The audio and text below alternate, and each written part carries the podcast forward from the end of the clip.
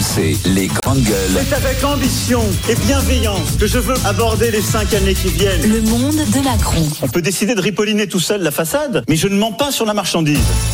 Euh, on a la troisième vague de chaleur depuis juin en France avec des températures qui aujourd'hui vont taper les, les 35, même les 40 degrés. On a des sols qui n'ont jamais été aussi secs. On est quasiment quasiment au niveau de la grande sécheresse de 1976. Alors on entend les écologistes nous dire, et finalement peut-être que les événements leur donnent raison, on vous avait prévenu, on peut encore changer nos modes de consommation, nos modes de production. Il suffit d'écouter euh, ce que nous disait Sandrine Rousseau hier sur BFM TV.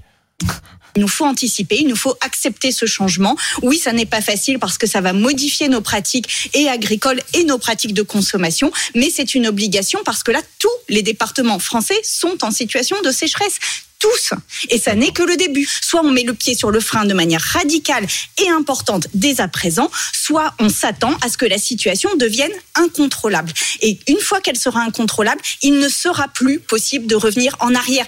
Alors, euh, et, dans la foulée de ce que me disait Sandrine Rousseau elle dit il faut transformer nos logements, transformer nos villes, transformer notre agriculture. Parlons-en.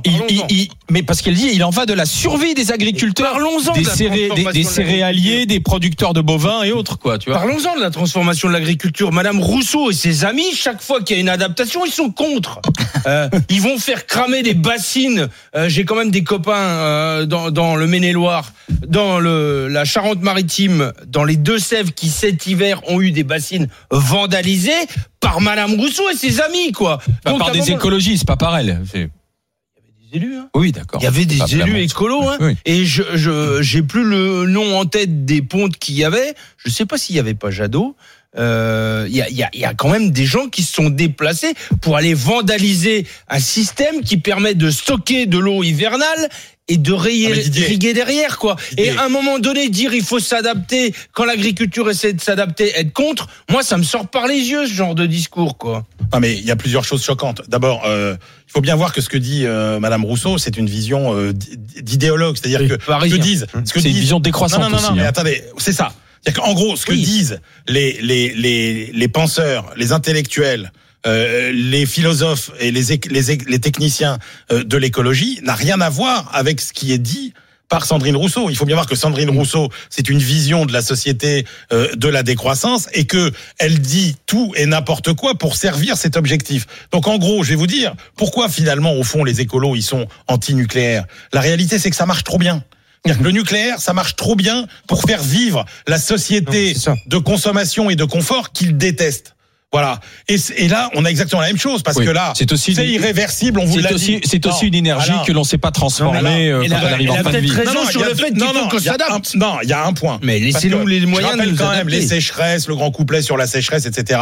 Je rappelle quand même que euh, l'été 2021, il n'y a pas plus d'un an, euh, on était à 40% d'humidité au-dessus de la On normale. de la bouche. Non mais l'été, l'été, l'été dernier, c'était un été de flotte partout, partout. Donc la le vrai sujet, effectivement, et là où il y a un vrai sujet, c'est pas sur sécheresse, c'est de plus en plus d'aléas climatiques. Et donc le vrai sujet, c'est qu'est-ce qu'on met en place comme politique pour pouvoir se rendre moins vulnérable, soit à des extrêmes périodes d'humidité, soit à des extrêmes périodes Ouais. de sécheresse. Et là, effectivement, tout est tout est tout est envisageable. Attends, le prenons alors le stockage De l'eau. c'est quand même hivernale. Regardez ce qui se passe en Espagne, par exemple, dans un pays où on sait ce que de manquer d'eau, ou Israël. Enfin, je veux dire, on développe le stockage à rebours de la vision complètement ringarde et, et idéologique euh, des écolos anti-bassines, etc. Alors qu'il y en ait qui soient trop grandes, etc. Pourquoi pas? On peut réfléchir. Oui, Regardez, par Mais exemple, Ce que je sais, c'est qu'en les- Israël, qui est un désert, il y a une production agricole autonome. Il ne se perd pas une seule goutte d'eau. regarde, regarde, regarde, regarde, par exemple, le- les eaux usées.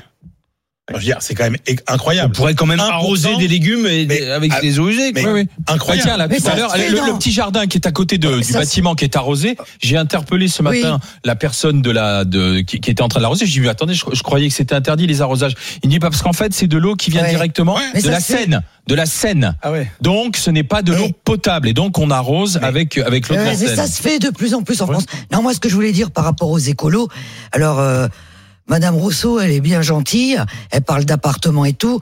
Faut savoir Comment que... ça se passe chez toi, ton appartement avec la chaleur toi Oh bah moi j'ai chaud. dans la hein. HLM où tu plus, euh, c'est un HLM tout neuf. euh, les, les les normes écologiques n'y sont pas.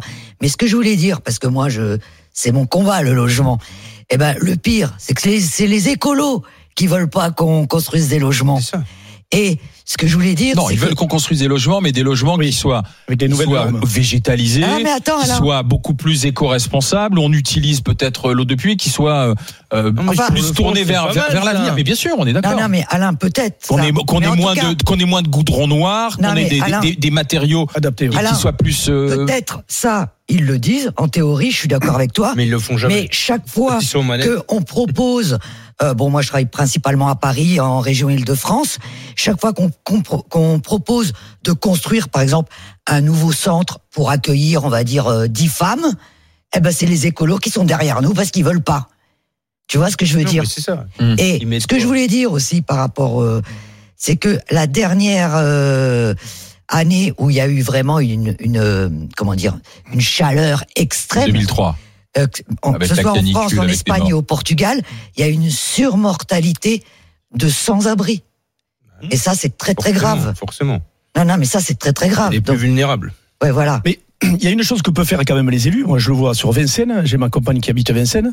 Euh, il y a un manque. C'est une très belle ville évidemment, mais il y a un manque de végétalisation totale sur ces sur ces grandes villes. On a fait des trucs bétonnés partout. Il fait une chaleur de folie. Mhm. Et je pense qu'effectivement, peut-être là, au moins revégétaliser ces- des zones comme ça, ça serait une bonne une bonne chose. Et toi, hein. tu parlais de l'investissement de l'État. Ça, c'est des choses que mais- l'État a abandonnées, ça aussi. Non, non, mais bah, la, la, la, la, non, mais la, prends, alors, la, re- la, la politique de une la politique ville, de oui, la ville, mais de la si tu veux, Mais- euh, mais qui soit moins bétonnée, moins mais- en verre, moins. Mais, mais c'est là où on bute sur euh, et, et- encore une fois là il y a 30 ou à 40 ans de, de rattraper de non anticipation de, de non vision Euh, et, et- et on voit bien que sur l'urbanisme effectivement mais quand tu vois la vitesse à laquelle se régénère une ville c'est c'est c'est c'est très faible donc évidemment qu'il faudrait repenser l'urbanisme évidemment si on refaisait si, si on repartait de, À zéro. de table rase ce serait on referait pas évidemment du tout les, les- une les- bonne guerre. non, mais on ferait pas les villes pareilles. C'est-à-dire qu'on mettrait pas, euh, on ferait pas habiter les gens. Euh, si on prend l'exemple de Paris, on ferait pas habiter les gens à l'est pour les envoyer travailler euh, à l'ouest,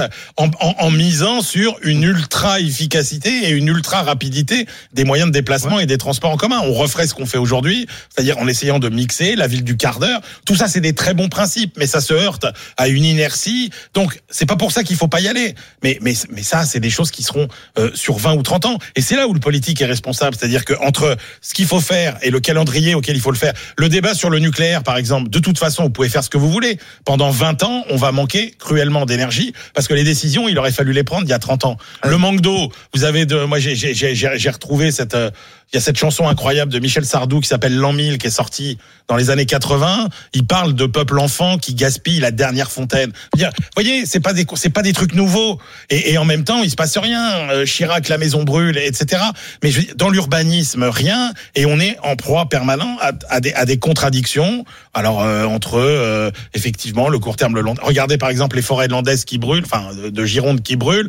On se dit ah bah oui, mais si on avait Mais- fait ce qu'il fallait pour bien les entretenir, parce qu'il y a aussi Les parce que- Et- il y a qui derrière Sandrine Il y a Rousseau. qui derrière Il y a une Sandrine- idéologie Sandrine à la Rousseau, con, c'est vraiment la, fille spirituelle de Jean-Jacques. C'est-à-dire vraiment cette vision euh, euh, totalement euh, naturaliste, où- c'est comme la vision qu'on a de la forêt aujourd'hui, elle est débile. C'est-à-dire que cette espèce de, de temple naturel sacralisé, c'est ridicule. Je veux dire, Il n'y a jamais eu autant de forêts en France. On les exploite pas, on les exploite mal, on veut même pas les entretenir. Résultat, Hum. il y a les incendies qu'on connaît.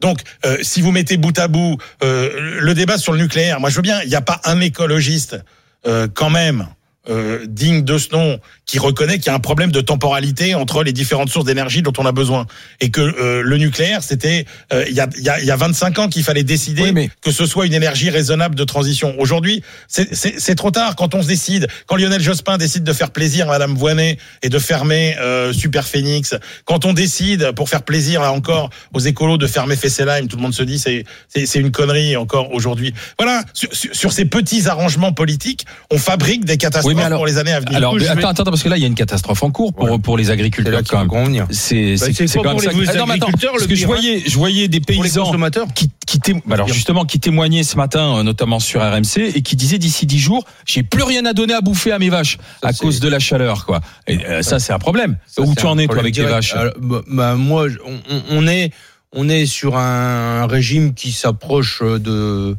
de il y a deux ans, euh, de 2020. Euh, en étant un petit peu plus tôt, moi, je, je vais bientôt commencer de redonner à boire. C'est ça le plus compliqué, c'est donner à boire. Euh, et, et le fait de donner à manger, on a fait un peu de stock, on avait prévu, mais euh, je, je, je, je, trouve que ce qui est dangereux là, c'est qu'on est sur un contexte euh, tendu en termes de production. Quoi. Euh, la guerre en Ukraine, euh, ple- plein de phénomènes font que depuis ce printemps, tu es sur un contexte agricole tendu en termes de marchandises, donc en termes d'autonomie alimentaire. Moi, c'est là que je veux attirer l'attention. C'est de dire aujourd'hui, cette sécheresse va se rajouter sur plein d'événements euh, qui étaient déjà en cours et qui faisaient que le prix des matières premières agricoles était plutôt haut. Et je pense que dans le contexte aujourd'hui inflationniste, euh, oui inflationniste, euh, ça va rajouter une tension terrible, le fait qu'il y ait une sous-production. Et et- et- et il y a un réflexe naturel qu'auront les industriels et les grandes surfaces, c'est d'importer des produits. Le problème qu'il y a, c'est que la sécheresse, elle en touche quand même grand dans l'Europe. La guerre en Ukraine, euh, tout Mm. le blé qui est bloqué. Je pense que à l'échelle au moins de l'Europe et du bassin méditerranéen, on a des risques euh, en termes de, de- d'autosuffisance alimentaire. grande- voilà, c'est là qu'on en est aujourd'hui. Le grand bouleversement de l'année, c'est quand même qu'on a redécouvert ce qu'était la peur de manquer et la rareté. Oui. C'est-à-dire ça fait 20 ans qu'on vit dans des sociétés où cette peur de manquer, elle a complètement disparu. On ne parle plus que de qualité et le bio ceci Oui, et, et les labels par là, etc. Et qu'à un moment donné, il faut que les gens et là, bouffent. et et il y a juste un moment où on se rend compte qu'effectivement, Bah, euh, il faut du volume. il faut il faut du volume.